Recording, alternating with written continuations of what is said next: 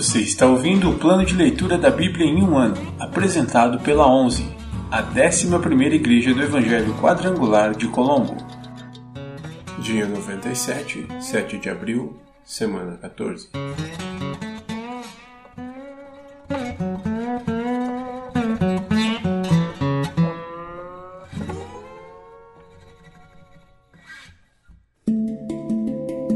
Novo Testamento Livro de Mateus, capítulo 27, versículos do 32 ao 66. A crucificação. No caminho encontraram um homem chamado Simão, de Cirene, e os soldados o obrigaram a carregar a cruz. Então saíram para um lugar chamado Gólgota, que quer dizer lugar da caveira. Os soldados lhe deram para beber vinho misturado com fel, mas, quando Jesus o provou, recusou-se a beber. Depois de pregá-lo na cruz, os soldados tiraram sortes para dividir suas roupas. Então, sentaram-se em redor e montaram guarda. Acima de sua cabeça estava presa uma tabuleta com a acusação feita contra ele. Este é Jesus, o Rei dos Judeus. Dois criminosos foram crucificados com ele, um à sua direita e outro à sua esquerda. O povo que passava por ali gritava insultos e sacudia a cabeça, em zombaria. Você disse que destruiria o templo e o reconstruiria em três dias. Pois bem, se é o Filho de Deus, salve a si mesmo e desça da cruz. Os principais sacerdotes, os mestres da lei e os líderes do povo também zombavam de Jesus. Salvou os outros, mas não pôde salvar a si mesmo, diziam. Quer dizer que ele é o Rei de Israel? Que desça da cruz agora mesmo e creremos nele. Ele confiou em Deus. Então que Deus o salve agora, se quiser. Pois ele disse: eu sou o Filho de Deus. Até os criminosos que tinham sido crucificados com ele o insultavam da mesma forma. A morte de Jesus. Ao meio-dia, desceu sobre toda a terra uma escuridão que durou três horas. Por volta das três da tarde, Jesus clamou em alta voz: Eli, Eli, lama sabachthani? Que quer dizer: Meu Deus, meu Deus, por que me abandonaste? Alguns dos que estavam ali pensaram que ele chamava o profeta Elias. Um deles correu, ensopou uma esponja com vinagre e a ergueu num caniço para que ele bebesse. Os outros, porém, disseram: Esperem, vamos ver se Elias vem salvá-lo. Então Jesus clamou em alta voz novamente e entregou seu espírito. Naquele momento, a cortina do santuário do templo se rasgou em duas partes, de cima até embaixo a terra estremeceu, rochas se partiram e sepulturas se abriram. Muitos do povo santo que haviam morrido ressuscitaram. Saíram do cemitério depois da ressurreição de Jesus. Entraram na cidade santa de Jerusalém e apareceram a muita gente. O oficial romano e os outros soldados que vigiavam Jesus ficaram aterrorizados com o terremoto e com tudo o que havia acontecido, e disseram: Este homem era verdadeiramente o Filho de Deus. Muitas mulheres que tinham vindo da Galiléia com Jesus para servi-lo olhavam de longe. Entre elas estavam Maria Madalena, Maria, mãe de Tiago e José, e a mãe dos filhos de Zebedeu. O sepultamento de Jesus. Ao entardecer, José, um homem rico de Arimateia que tinha se tornado seguidor de Jesus, foi a Pilatos e pediu o corpo de Jesus. Pilatos ordenou que lhe entregassem o corpo.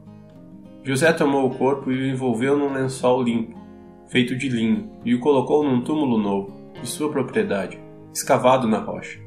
Então rolou uma grande pedra na entrada do túmulo e foi embora.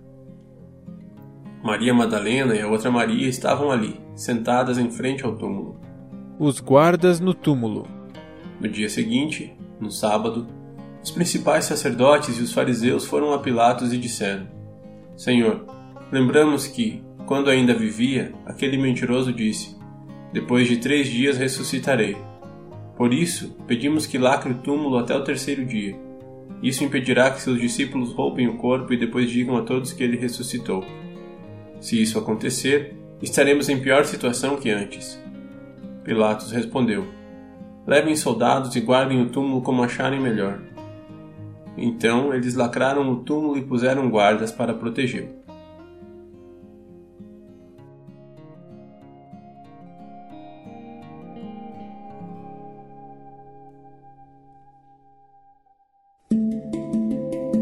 Antigo Testamento.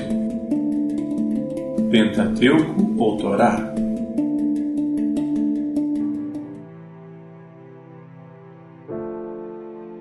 Livro de Deuteronômio, capítulo 7 O privilégio da santidade. Quando o Senhor, seu Deus, os fizer entrar na terra que vocês em breve possuirão, ele removerá de diante de vocês muitas nações: os Hititas, os Girgazeus, os Amorreus, os Cananeus, os Ferezeus, os Eveus e os Jebuseus. Essas sete nações são mais numerosas e mais poderosas que vocês.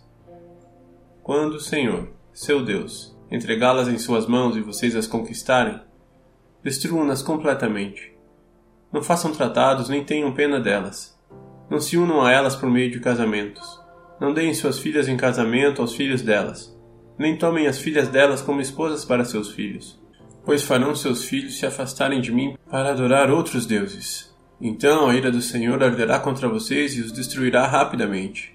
Portanto, façam o seguinte: quebrem seus altares idólatras e despedacem suas colunas sagradas. Cortem os postes de Azerá e queimem seus ídolos. Vocês são um povo santo que pertence ao Senhor, seu Deus. Dentre todos os povos da terra, o Senhor, seu Deus, os escolheu para serem sua propriedade especial o Senhor não se afeiçoou a vocês nem os escolheu por serem mais numerosos que outras nações, pois vocês eram a menor de todas as nações. Antes, foi simplesmente porque o Senhor os amou e foi fiel ao juramento que fez a seus antepassados. Por isso, o Senhor os libertou com mão forte da escravidão e da opressão do Faraó, rei do Egito. Reconheçam, portanto, que o Senhor, seu Deus, é de fato Deus ele é o Deus fiel que cumpre por mil gerações sua aliança de amor com todos que o amam e obedecem a seus mandamentos. Não hesita, porém, em castigar e destruir aqueles que o rejeitam. Assim, obedeçam a todos estes mandamentos, decretos e estatutos que hoje lhes dou. Se vocês guardarem estes estatutos e os cumprirem com cuidado, o Senhor, seu Deus, cumprirá sua aliança de amor com vocês, como prometeu sob juramento a seus antepassados. Ele os amará, os abençoará e os fará crescer, tornando férteis seus filhos, sua terra e seus animais. Quando chegarem à terra que ele jurou dar a seus antepassados, vocês terão produção farta de cereais, vinho novo e azeite, e também grandes rebanhos de bois e ovelhas. Vocês serão mais abençoados que todas as nações da terra. Nenhum de seus homens ou mulheres será estéril, e todos os seus animais darão cria. O Senhor os protegerá de toda enfermidade.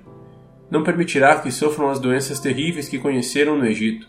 Em vez disso, ele as enviará sobre todos os seus inimigos. Destruam todas as nações que o Senhor, seu Deus, lhes entregar. Não tenham pena delas nem adorem seus deuses, pois isso seria uma armadilha para vocês. Talvez vocês se perguntem: como poderemos conquistar essas nações que são muito mais numerosas que nós? Não tenham medo delas. Lembrem-se apenas daquilo que o Senhor, seu Deus, fez ao Faraó e a toda a terra do Egito. Lembrem-se das grandes demonstrações de poder que o Senhor, seu Deus, enviou contra eles. Vocês viram com os próprios olhos. E lembrem-se dos sinais e maravilhas, da mão forte e do braço poderoso com os quais ele os tirou do Egito. O Senhor, seu Deus, usará esse mesmo poder contra todos os povos que vocês temem. Sim, o Senhor, seu Deus, enviará terror para expulsar os poucos sobreviventes que ainda estiverem escondidos de vocês. Não tenham medo dessas nações, pois o Senhor, seu Deus, está entre vocês, e é Deus grande e temível. O Senhor, seu Deus, expulsará essas nações de diante de vocês, pouco a pouco. Vocês não as eliminarão de uma vez, pois, se assim fosse, os animais selvagens se multiplicariam rápido demais e os ameaçariam. Mas o Senhor, seu Deus, as entregará a vocês, ele as lançará em total confusão, até que sejam destruídas. Entregará os reis dessas nações em suas mãos, e vocês apagarão o nome deles da face da terra. Ninguém poderá lhes resistir, e vocês destruirão a todos. Queimem os ídolos das nações no fogo e não cobicem a prata nem o ouro que os revestem. Não tomem nenhum desses metais para si, pois isso seria uma armadilha para vocês. É algo detestável para o Senhor, seu Deus. Não levem para dentro de suas casas objeto algum que seja detestável, pois, como eles, vocês serão destruídos. Considerem essas coisas absolutamente detestáveis, pois estão separadas para destruição.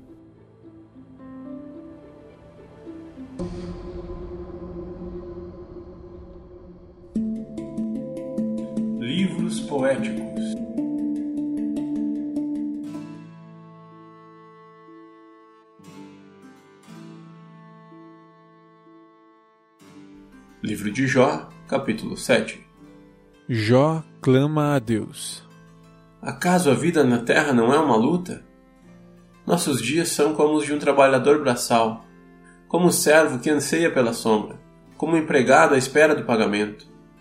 Recebi de herança meses de puro vazio, fui condenado a passar noites longas em aflição, deitado na cama, penso: quando chegará amanhã? Mas a noite se arrasta e reviro-me até o amanhecer. Meu corpo está coberto de vermes e crostas de feridas. Minha pele se racha e vaza pus. Meus dias correm mais depressa que a lançadeira de um tecelão e terminam sem esperança.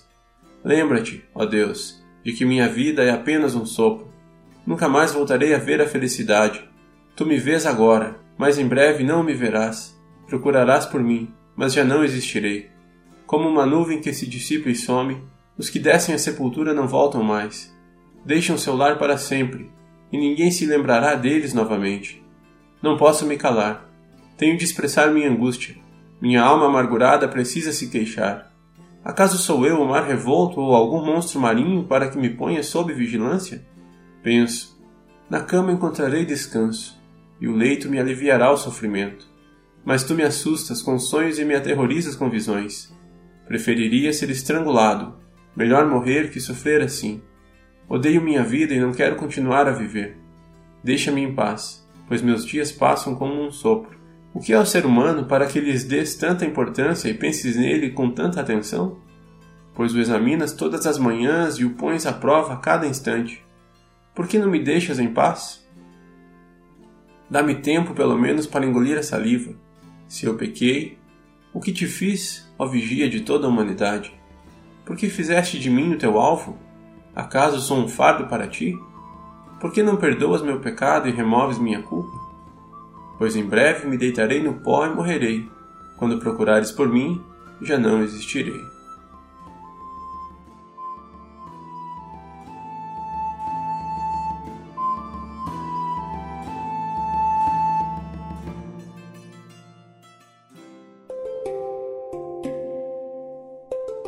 Versículo da semana.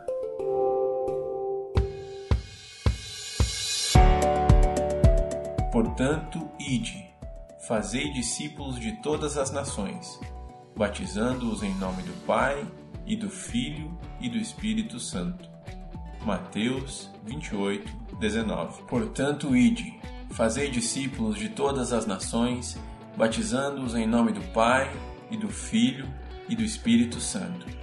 Mateus 28, 19. Portanto, ide, Fazei discípulos de todas as nações, batizando-os em nome do Pai, e do Filho e do Espírito Santo. Mateus 28, 19